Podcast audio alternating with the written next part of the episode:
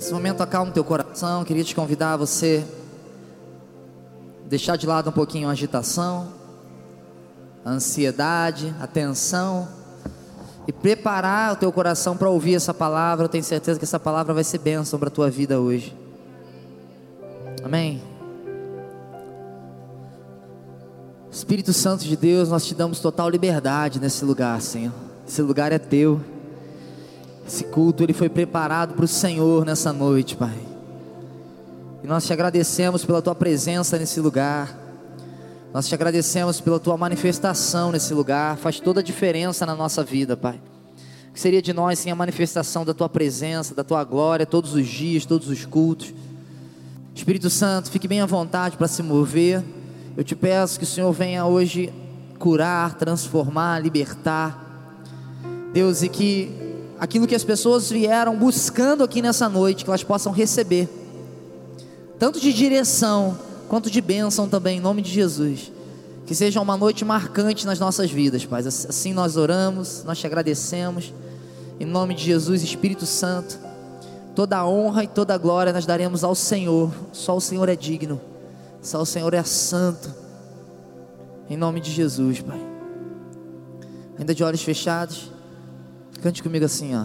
Espírito Santo, és bem-vindo neste lugar. Espírito Santo, és bem-vindo neste lugar. Mais uma vez. Espírito Santo, és bem-vindo neste lugar. Espírito Santo, és bem-vindo neste lugar. Coloca a mão na tua mente com fé.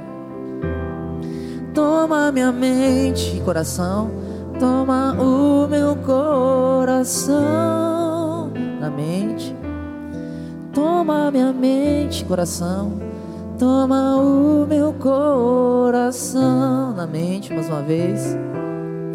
Toma minha mente toma o meu coração na mente, toma minha mente, coração, toma o.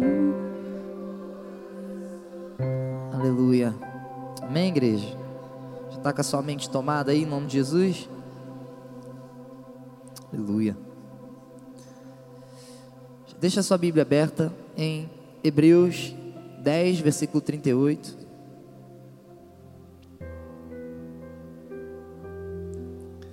Diz assim, ó, Hebreus 10, versículo 38. Mas o justo viverá da fé. Mas o justo viverá do quê? Mas o justo viverá da fé. E se ele recuar, a minha alma não tem prazer nele. Só até aí. É interessante, igreja, que eu estava pensando um pouco sobre esse versículo, é um versículo pequeno, mas é um versículo que traz um ensinamento muito forte para a nossa vida. Porque ele diz o seguinte: o justo viverá da fé. Então, para a gente poder entender como que é a vida do justo, vamos primeiro entender o real conceito de fé. Já expliquei isso aqui algumas vezes, mas é preciso que eu explique novamente, porque se a gente não entende o real conceito de fé, a gente não consegue entender como é a vida do justo. O real conceito de fé, primeiro a Bíblia fala em Hebreus 11, versículo 1, que fé é o firme fundamento das coisas que se esperam e a prova das coisas que não se veem, ou fato que não se veem. Então, olha só, firme, e fundamento, firme fundamento das coisas que se esperam. Esse é o primeiro conceito que a gente tem que entender. Firme fundamento das coisas que se esperam. Mas quando ele fala das coisas que se esperam, não é qualquer coisa que eu espero. Não é qualquer coisa que eu acredito que vai acontecer. Quando ele fala firme fundamento das coisas que se esperam, ele está falando das coisas que Deus declarou a nosso respeito, e nós nos movemos mediante a essa declaração de Deus. Deus declara uma palavra a nosso respeito, Deus libera promessas a nosso respeito e nós nos movemos em prol dessas promessas. Então, quando a Bíblia fala firme fundamento das coisas que se esperam, não é qualquer coisa que eu coloco na minha cabeça e espero com fé aquilo ali, não é. É, Deus, Quais são as suas promessas para a minha vida? O que, que existe na palavra de Deus que eu me encaixo nessa promessa? Então eu vou me mover baseado nessa promessa, nessa palavra que o Senhor declarou sobre a minha vida. Existem palavras, na, existem é, promessas, decretos de Deus que são para todos. Na palavra de Deus, por exemplo, no mundo tereis aflições, mas tem de bom ânimo, eu venci o mundo. Isso aqui é uma palavra profética de, declarada de Deus sobre a tua vida. E você se aposta vivendo em fé. Por exemplo, ele diz: Vocês vão ter aflição, essa é a realidade de vocês. Mas tenham bom ânimo, porque eu venci o mundo. O que, que ele quis dizer? Eu já venci as guerras por você. Eu já venci o que te causa aflição. Então você não precisa ficar preocupado. Você não precisa ficar desanimado, não precisa ficar com medo das aflições. Tenha bom ânimo. Eu já venci essa aflição por você. A única coisa que você precisa fazer é permanecer no lugar que eu te coloquei. Então, essa é uma palavra, uma promessa que se encaixa a todos. Uma outra promessa, uma outra, algo que Deus declarou que se encaixa a nós. Já não existe condenação para aqueles que estão em Cristo. Isso é uma outra promessa que Deus declarou e nós nos movemos mediante ela. Então eu me movo em fé, sabendo que não existe condenação sobre a minha vida. Existem diversas promessas e palavras sobre a minha família, sobre a minha casa, existem promessas sobre a minha vida financeira, existem coisas que Deus decretou, decretos sobre os meus filhos, sobre o meu casamento, sobre as minhas emoções. Existem decretos de Deus para praticamente tudo na nossa vida, para todas as áreas da nossa vida. E fé é eu me mover não baseado no que eu estou vendo, mas me mover baseado no que eu sei que Deus declarou sobre a minha vida. A gente entendeu isso aqui? Então, olha só que coisa interessante. E existe o outro conceito de fé, que a fé ainda tem um complemento. Não é só o firme fundamento das coisas que eu espero, é também a prova das coisas que eu não vejo. Ou seja, eu já vivo sabendo que existem coisas que só não se materializaram, mas já foram decretadas e já aconteceram. Quando ele fala prova, o que é prova? Prova já diz, prova.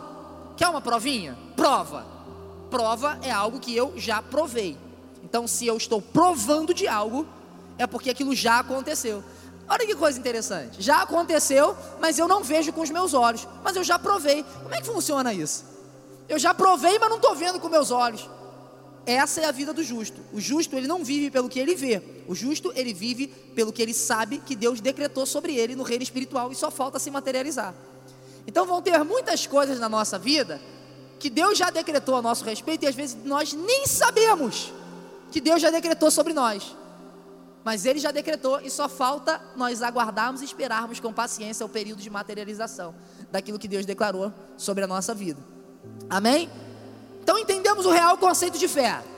Firme fundamento das coisas que eu espero, não é como qualquer maluquice que eu espero, mas sim eu sei que Deus decretou, decretou coisas ao meu respeito e eu vou esperar essas coisas acontecerem, sabendo que elas vão se materializar, e fatos que não se veem, ou a prova das coisas que eu não vejo, ou seja, eu já sei que aconteceu, eu só não estou vendo ainda, mas eu sei que vai se materializar num determinado momento.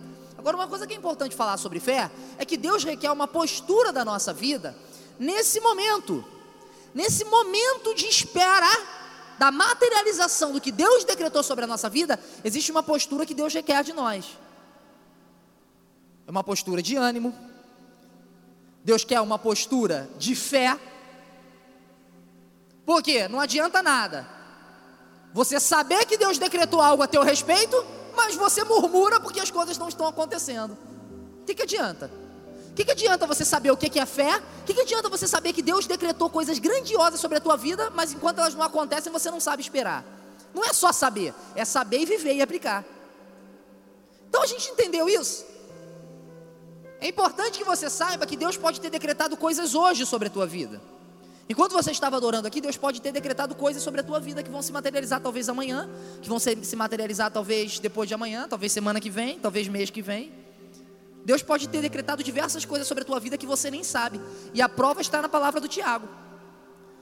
A Bíblia fala para Elias, Elias disse assim, Deus disse assim para Elias, Elias, a gente sabe que tinha uma seca muito grande sobre a nação de Israel, e Elias que decretou aquela seca, ele falou, não vai chover enquanto eu não decretar.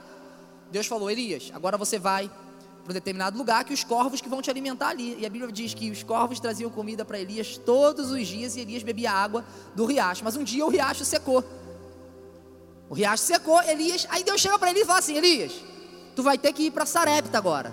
Vai para Sarepta, porque eu já ordenei a uma viúva que te sustente. Isso aqui, gente, isso aqui é sensacional. Eu já ordenei a uma viúva que te sustente. Mas quando Elias chega na viúva, a viúva não está sabendo de nada. Ué, peraí. Vamos lá. Deus me manda ir para Sarepta. Eu sou um profeta do Senhor. Deus me manda ir para Sarepta e a palavra de Deus que, que está sobre a minha vida é: eu vou ser sustentado por uma viúva. Então a primeira coisa que eu espero quando eu chego na casa da viúva é o que? Prosperidade. Porque eu vou ser sustentado por ela. A última coisa que eu espero quando eu chego na casa de uma viúva que vai me sustentar é eu chegar lá e ela não ter comida nem para ela. É ou não é? A última coisa que eu espero é isso. Se ela vai me sustentar, e é Deus, é Deus que está dizendo que ela vai me sustentar, não foi qualquer pessoa, Deus falou que ela vai me sustentar. Se Deus falou que ela vai me sustentar, quando eu chego lá, a última coisa que eu quero ver é: ih, eu não tenho comida nem para mim para o meu filho, vou comer a última agora e vou morrer, ainda mais para você.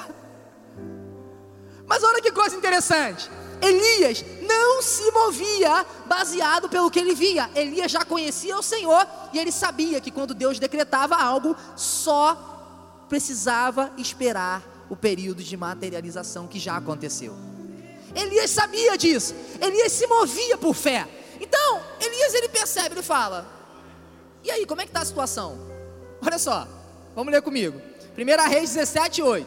Olha a situação.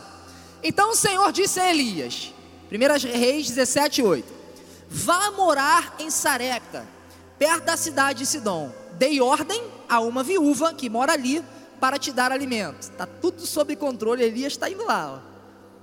Elias foi a Sarepta. Quando chegou ao portão da cidade, viu uma viúva apanhando gravetos. Ele perguntou: Pode me dar um pouco de água para beber, por favor? Enquanto ela ia buscar a água, ele disse: Traga-me também um pedaço de pão. É ela que vai me sustentar, então. Traz um pedaço de pão. Elias já estava ciente da situação ali. E olha o que, que ela diz. Enquanto ela ia. Ela respondeu: 12. Tão certo como vive o Senhor, seu Deus não tenho um pedaço sequer de pão em casa, tenho apenas um punhado de farinha que restou numa vasilha e um pouco de azeite no fundo do jarro. Estava apanhando alguns gravetos para preparar esta última refeição e depois meu filho e eu morreremos. Elias, porém, disse: Não tenha medo, faça o que acabou de dizer, mas primeiro, faça um pouco de pão para mim. Depois use o resto para preparar uma refeição para você e seu filho Pois assim diz o Senhor, Deus de Israel.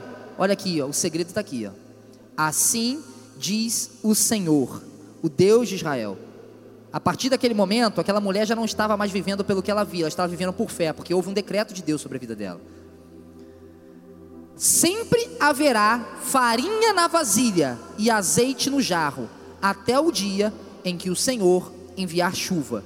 Ela fez conforme Elias e disse: ela fez conforme Elias disse. Assim, Elias, a mulher e a família dela tiveram alimentos para muitos dias. Sempre havia farinha na vasilha e azeite no jarro, exatamente, exatamente como o Senhor tinha prometido por meio de Elias.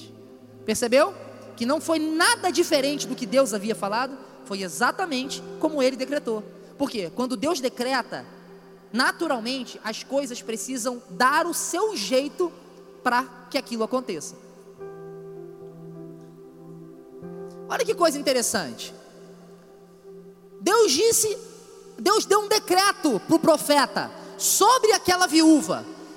Ela vai te sustentar, mas aquela viúva não sabia daquele decreto. Deus pode decretar coisas sobre mim, Deus pode decretar coisas sobre você que às vezes nem nós sabemos mas a nossa postura faz com que aquilo que Deus decretou se materialize. Porque eh, nós, a nossa postura de incredulidade, ela também pode fazer com que aquilo não se materialize.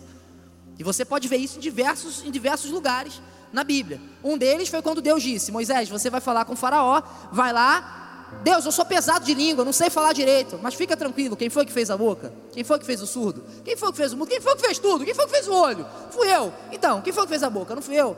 Vai, porque eu colocarei na sua boca as palavras que você há de falar.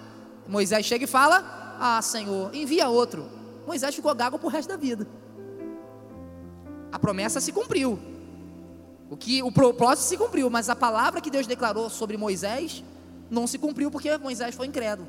Então, a incredulidade ela tem um poder muito forte de atrapalhar decretos de Deus sobre a nossa vida. Porque toda promessa de Deus ela é condicional. Então, olha só que coisa interessante. Alguns princípios que nós aprendemos aqui. Olha o que, que Elias disse para ela. Ó, faça conforme você disse.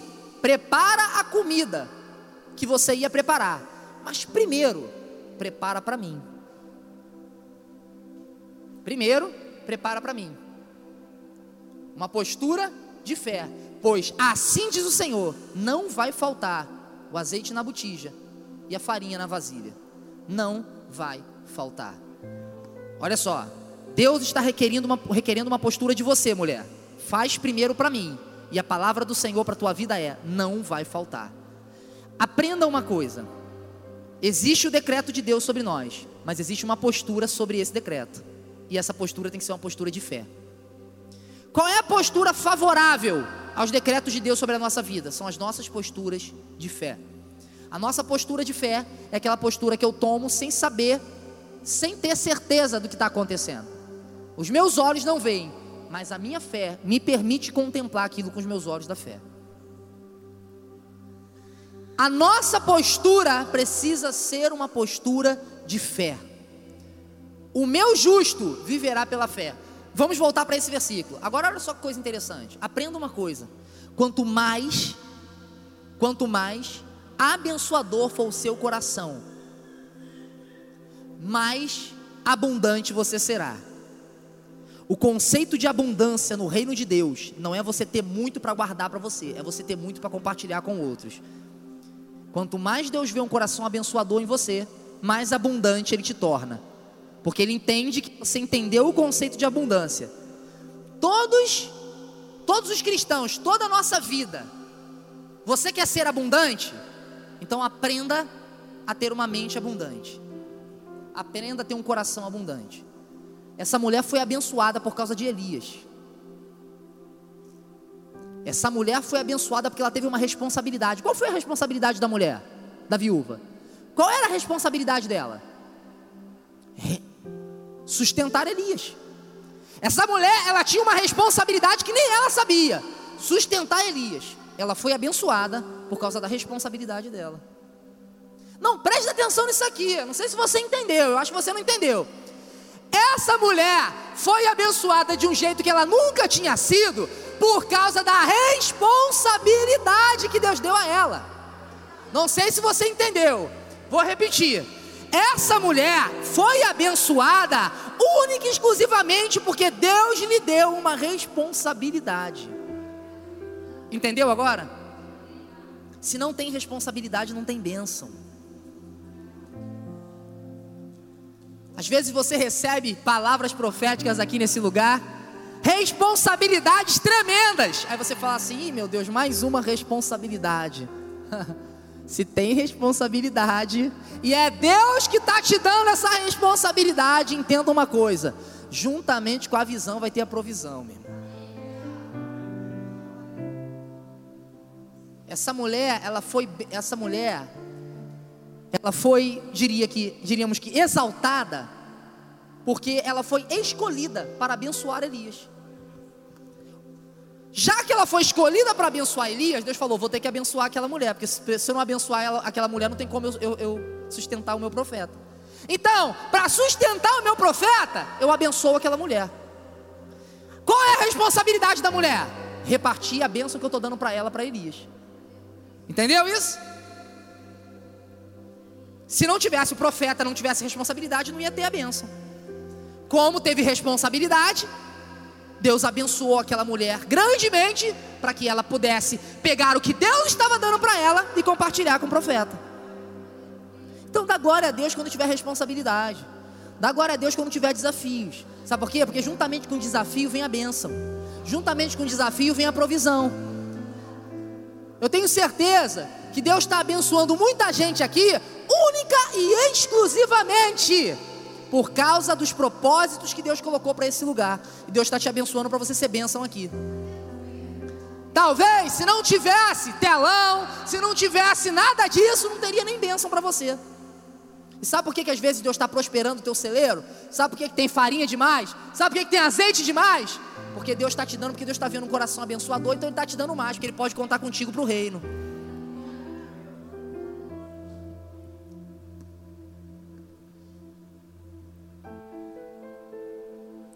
É muito importante a gente compreender isso.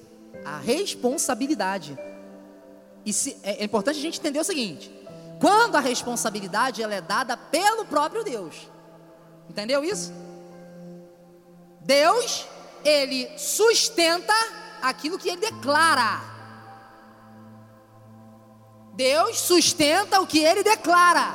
Deus tem comprometimento com aquilo que ele mesmo declarou, com aquilo que ele mesmo estabeleceu. Então não é qualquer maluquice que você vai entrar e esperar o sustento de Deus. Os desafios que estão vindo, isso nós podemos ter certeza que são desafios vindo do próprio Deus. Então, posso dizer uma coisa, meu irmão? Vai fundo. O aluguel, vai fundo. Fica tranquilo. Se Deus vê em você uma mente abundante, juntamente com essa mente vem a provisão, vem a abundância.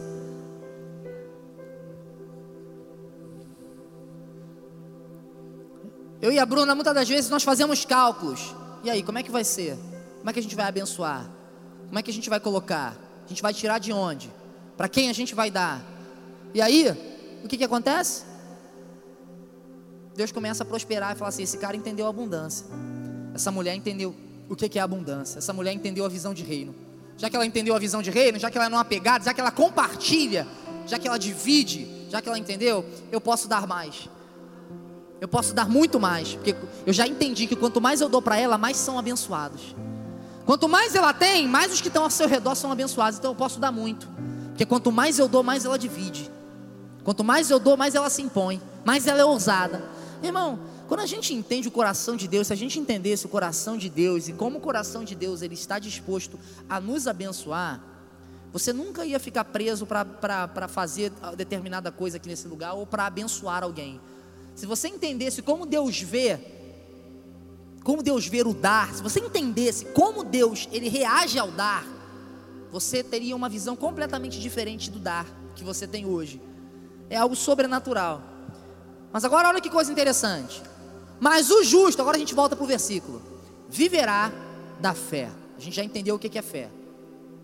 É eu viver baseado naquilo que Deus declarou sobre a minha vida. O meu justo viverá da fé. Agora olha o próximo versículo. Mas se ele recuar, a minha alma não tem prazer nele. Espera aí.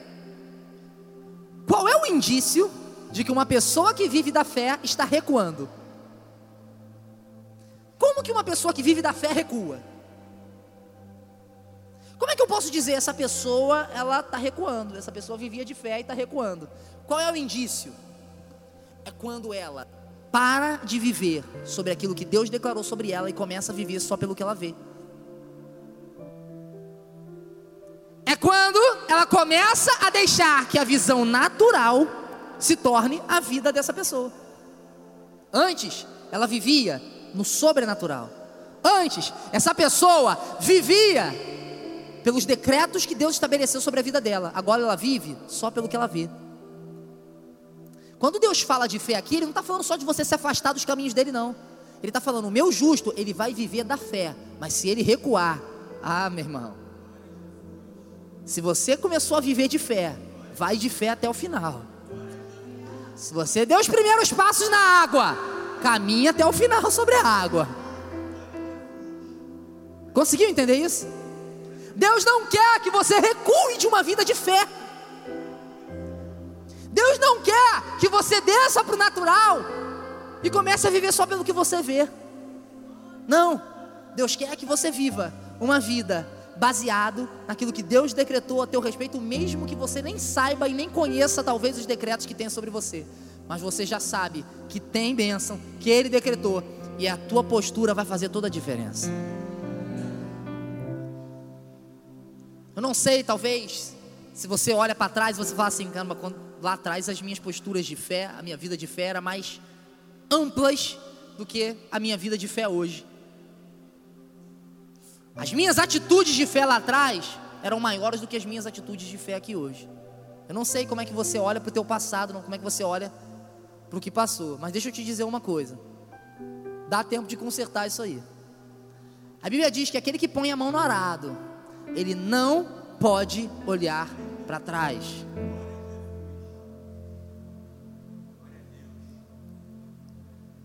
Aquele que põe a mão no arado, não pode olhar para trás. Ou seja, você tem uma responsabilidade. E a tua responsabilidade é viver uma vida de fé.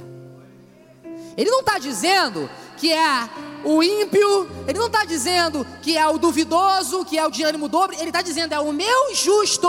Eu não espero isso do ímpio, eu não espero isso do duvidoso, eu não espero isso de ninguém, eu espero isso do meu justo. Eu espero isso daquele que confia em mim. Eu não espero isso de qualquer um. Não tem como eu esperar que uma pessoa que não confia em mim viva de fé.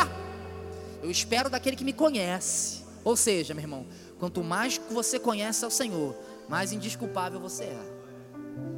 Quanto mais milagre você vive na tua vida, mais Deus exige posturas de fé de você. Viveu o milagre hoje? Ô oh, glória! Pode dar glória, mas saiba de uma coisa: esse milagre vai contar para a próxima experiência. Viveu uma experiência sobrenatural de fé hoje? Glória a Deus! Na próxima, não pode ser menos do que essa.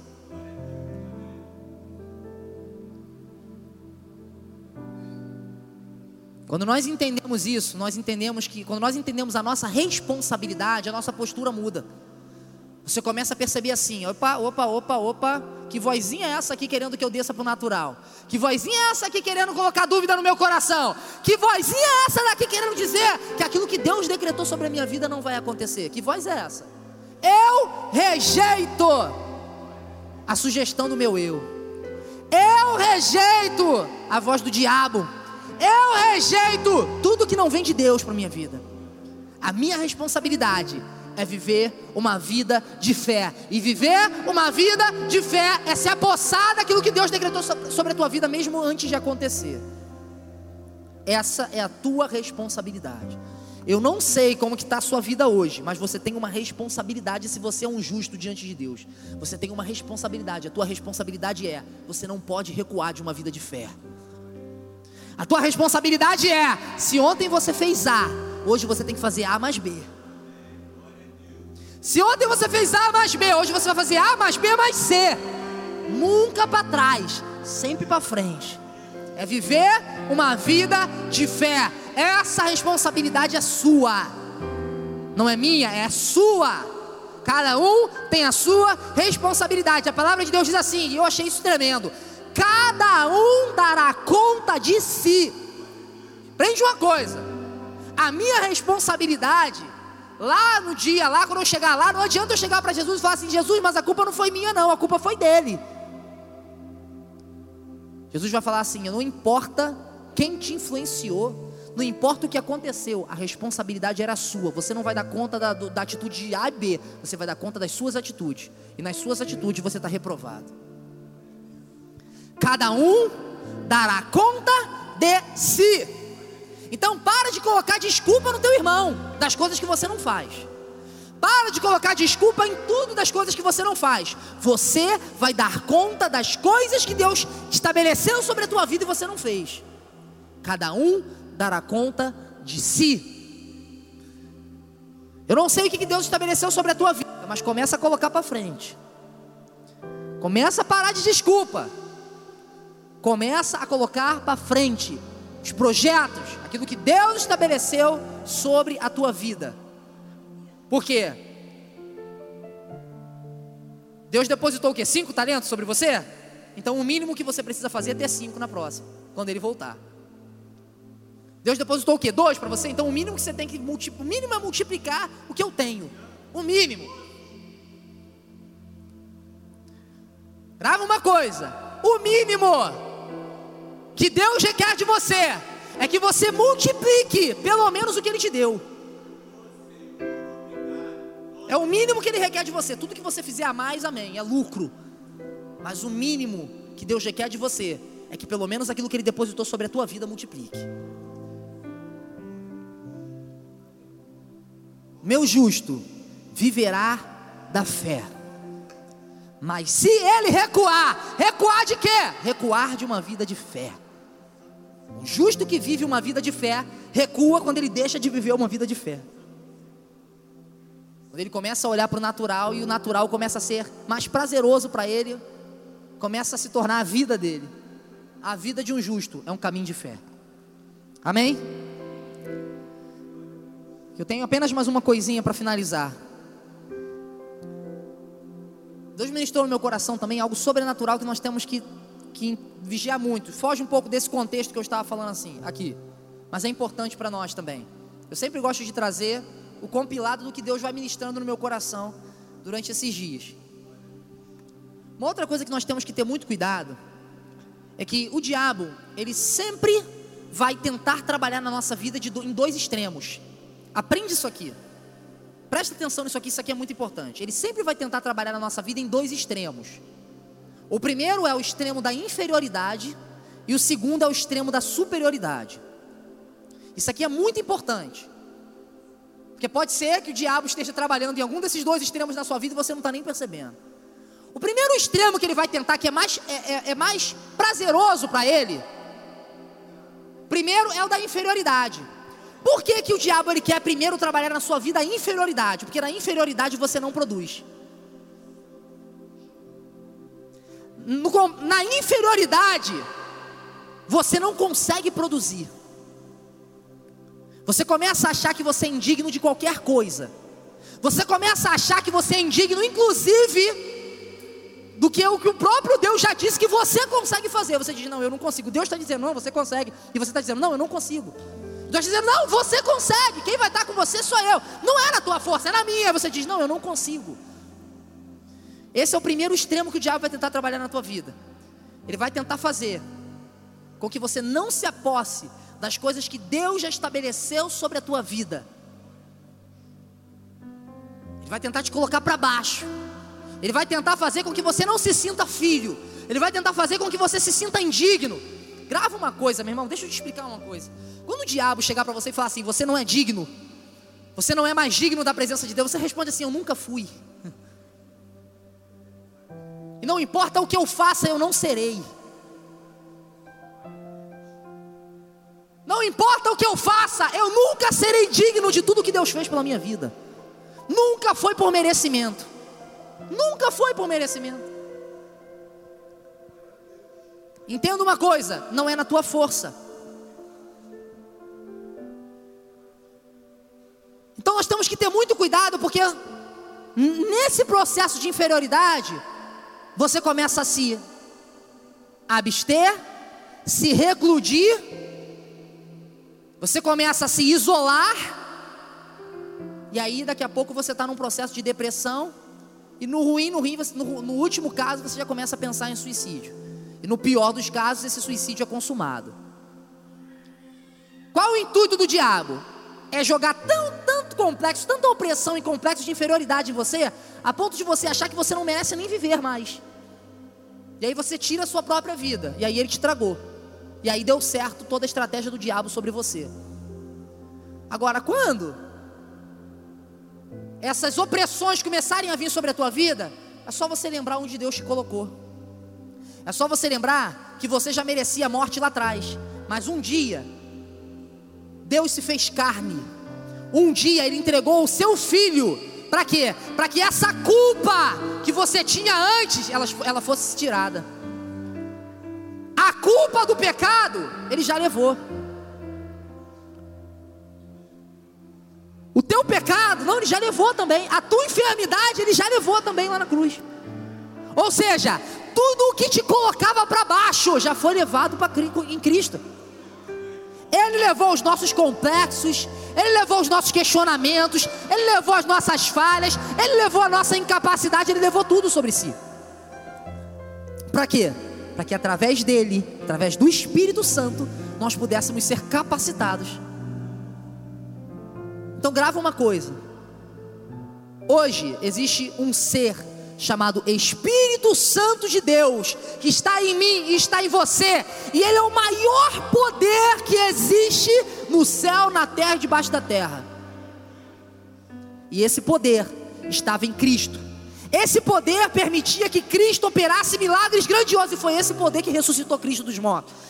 Esse poder que ressuscitou Cristo dos mortos, ele foi dado a mim e a você através da graça, do sacrifício de Cristo. Ou seja, a partir de agora, não importa o que o diabo fale a teu respeito, você queira ou você não queira, você aceite ou não aceite, Deus te tornou filho. E a partir de agora, você precisa apenas tomar posse do que ele te colocou. Então grava uma coisa, não aceite esse primeiro extremo, que é o extremo de inferioridade. Deus te fez de forma única, e Deus te fez para que Ele possa cumprir em você aquilo que Ele estabeleceu em você. João, mas o fulano de tal faz melhor do que eu. O que o fulano de tal tem que fazer, Deus já estabeleceu nele. Mas ele faz igual a mim. Não, o que Deus quer fazer nele, deixa que Deus vai fazer nele. Agora, aquilo que Deus estabeleceu em você, Ele quer cumprir em você, Ele não quer cumprir no B, Ele quer cumprir em você. É por isso que Ele te deu uma digital única. Só você tem a sua digital, parou para pensar nisso? Ninguém tem uma digital parecida com a sua. Isso significa que Deus fez você para ser único. O reino dele não para, mas aquilo que ele estabeleceu em você, só você pode fazer do jeito que Deus quer que você faça. Segundo extremo, que a gente finaliza aqui, que a gente tem que ter muito cuidado com esse aqui também, é o extremo da superioridade. O extremo da superioridade, ele já é um problema. É um outro problema. Por quê? Porque no extremo da superioridade, você começa a achar que Deus não te colocou no lugar que você merecia. No extremo da superioridade, você começa a se achar mais do que o próprio Deus vê você. Você começa a ter um conceito exagerado a respeito de si mesmo. No complexo de superioridade, que é um outro extremo que o diabo gosta de trabalhar na vida, primeiro ele tenta no de inferioridade. Quando ele não consegue no de inferioridade, ele tenta colocar você para cima além do que você é. E aí você começa a se tornar amante de si mesmo. Os amantes de si mesmo que a Bíblia fala são esses, cheios de complexo de superioridade. Quando você se torna amante de si mesmo, logo depois já vem presunção, avareza. Tu não vai dar porque não, se eu desse falta para mim. O foco é sempre você. O foco nunca é o irmão, nunca é as pessoas, o foco é sempre você. Então, o amante de si mesmo, quando eu me torno amante de mim mesmo, eu já trago uma série de malefícios que vem junto com isso. E, ele, e um dos malefícios é mais amigos dos prazeres do que amigos de Deus.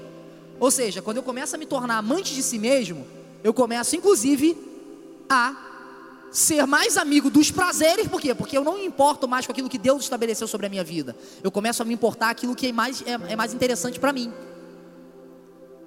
Eu não consigo mais viver por fé quando eu sou um amante de si mesmo. Por que, eu não consigo mais viver por fé? Porque viver por fé, você viveu o que Deus estabeleceu, mas às vezes o que Deus estabeleceu não é o mais prazeroso para você. E aí sabe o que, que acontece? Você começa a falar assim: ah, não, eu vou por esse caminho aqui, aqui é melhor. Ah, não, aqui tem sofrimento de base, eu não quero sofrimento. Eu não nasci para sofrer, então eu vou por aqui, aqui é melhor. E mal você sabe que os sofrimentos que vêm sobre a tua vida não são para a morte, os sofrimentos que vêm para a sua vida são para te aperfeiçoar. Não existe uma vida cristã sem sofrimento. Sem sofrimento não existe molde, sem sofrimento não existe aperfeiçoamento. Existem coisas que você só aprende no sofrimento. Vão ter coisas que você vai aprender na conquista. A conquista nos ensina muita coisa, mas existem coisas que eu só aprendo no sofrimento. Ou seja, se não tiver sofrimento, eu não aprendo aquilo ali.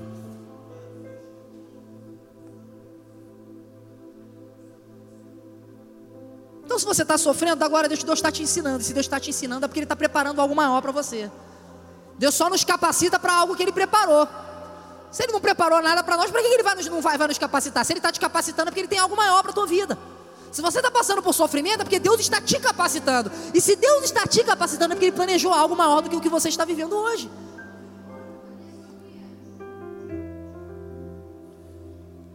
Então nós temos que tomar muito cuidado com o quê?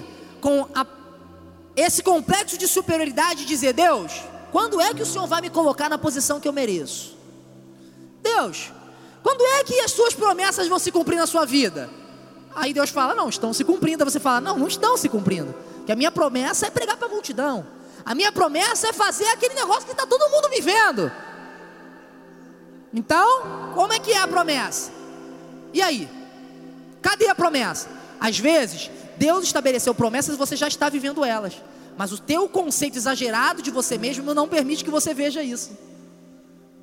Você começa a achar, Deus, o que o Senhor ministrou sobre a minha vida não é exatamente aquilo que eu esperava sobre mim. Então nós temos que tomar muito cuidado com o segundo extremo. O primeiro é o de inferioridade. Talvez você chegou aqui hoje e você tem vivido, talvez, essa opressão na tua vida. Talvez você está dizendo assim, João, eu estava deixando o diabo trabalhar nessa área da minha vida. Eu estava deixando o diabo trabalhar no meu, na parte da inferioridade, João. Começar, eu estava achando já que eu não era digno de nada, que ninguém me amava, que ninguém queria estar perto de mim. Quando você começa a ouvir as palavras que o diabo deposita sobre a tua vida, meu irmão, já era. É terrível. Não tem nada que o diabo vai falar para você que preste, que seja para o teu bem. Não tem nada que você aceite do diabo que vai te fazer bem. Nada. As ilusões que o diabo coloca sobre a tua vida, que muita gente cai, elas são ilusões, elas, te, elas até te projetam em um certo ponto, mas depois elas te trazem destruição.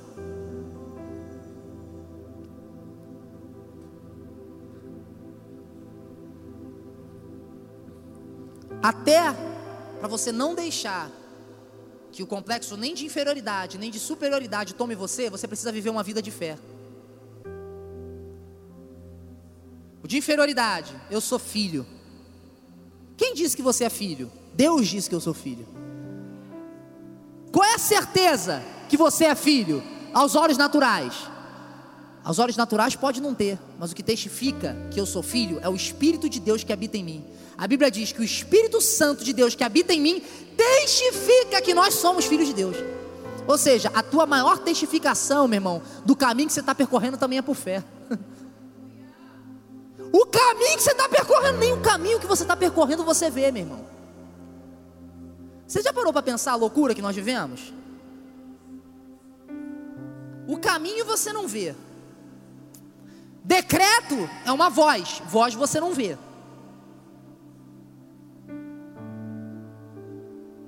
O Deus que nós adoramos é espírito. Nós não vemos, literalmente, o formato dele. Nós vemos de formas indiretas naquilo que ele trabalha. Para para pensar. O final do seu caminho é por fé. A eternidade. Qual é a garantia da eternidade? A garantia da eternidade é testificada no nosso coração, meu irmão. Não tem nada palpável que te prove a eternidade. Por isso que Jesus disse: O meu justo vai viver da fé. Ou seja, tudo que envolve os meus planos para os meus justos depende da fé dele. Porque não tem nada palpável que ele possa tocar que faça com que ele acredite mais ou acredite menos. Nada. Ah, mas tem um livro. Você pode tocar na eternidade? Você não pode. Agora, tem uma garantia, e até a garantia que Deus nos deu, a gente não pode ver. não, mas Deus me deu uma garantia, mas a garantia que Ele te deu você também não pode ver. A Bíblia diz que é o penhor da nossa, da, da nossa salvação, o penhor daquilo que Deus prometeu da eternidade é o Espírito Santo. Você consegue ver Ele? Não dá para ver. Então até a garantia, que geralmente garantia é palpável, né? segura esse documento aqui, segura minha identidade aqui. Geralmente garantia é palpável, mas até a garantia a gente não pode ver. Ou seja, até o que você tem que mais te garante de que tudo que, que vai acontecer vai acontecer, de tudo que ele prometeu vai acontecer, até a garantia é por fé. Por isso que ele disse: O meu justo não tem outro caminho. O meu justo, ele vai viver por fé. E outra coisa, não pense em recuar, não, hein? Pois, mas é muito difícil. Jesus, mas é muito difícil, eu não consigo ver nada. Isso é fé. João, mas eu não consigo tocar em nada. Isso é fé.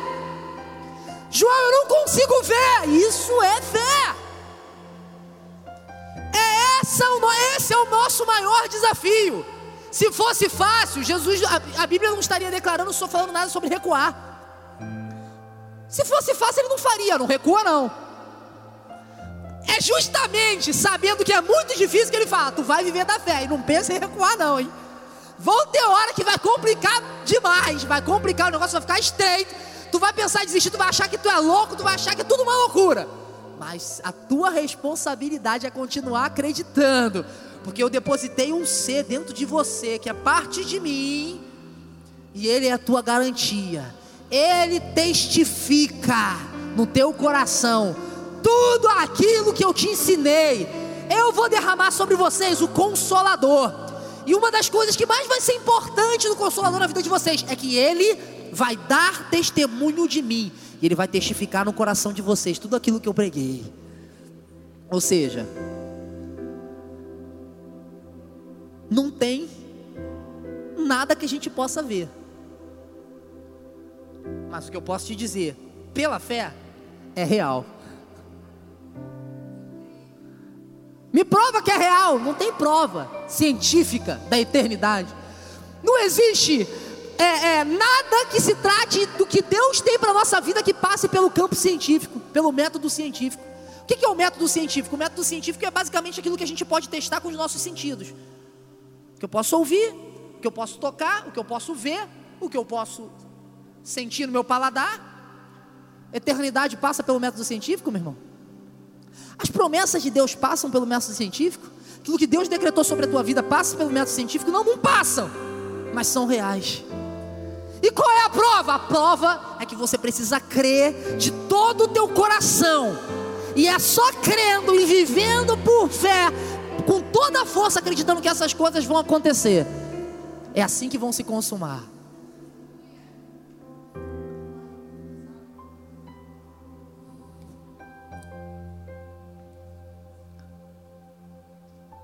E eu finalizo aqui.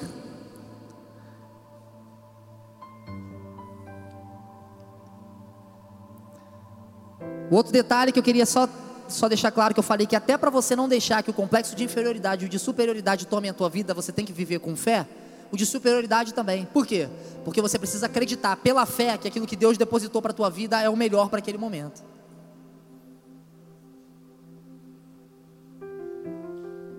porque senão você começa a se exceder.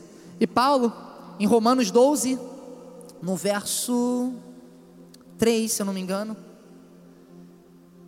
12, 3, eu acho que é o 3, ele diz o seguinte: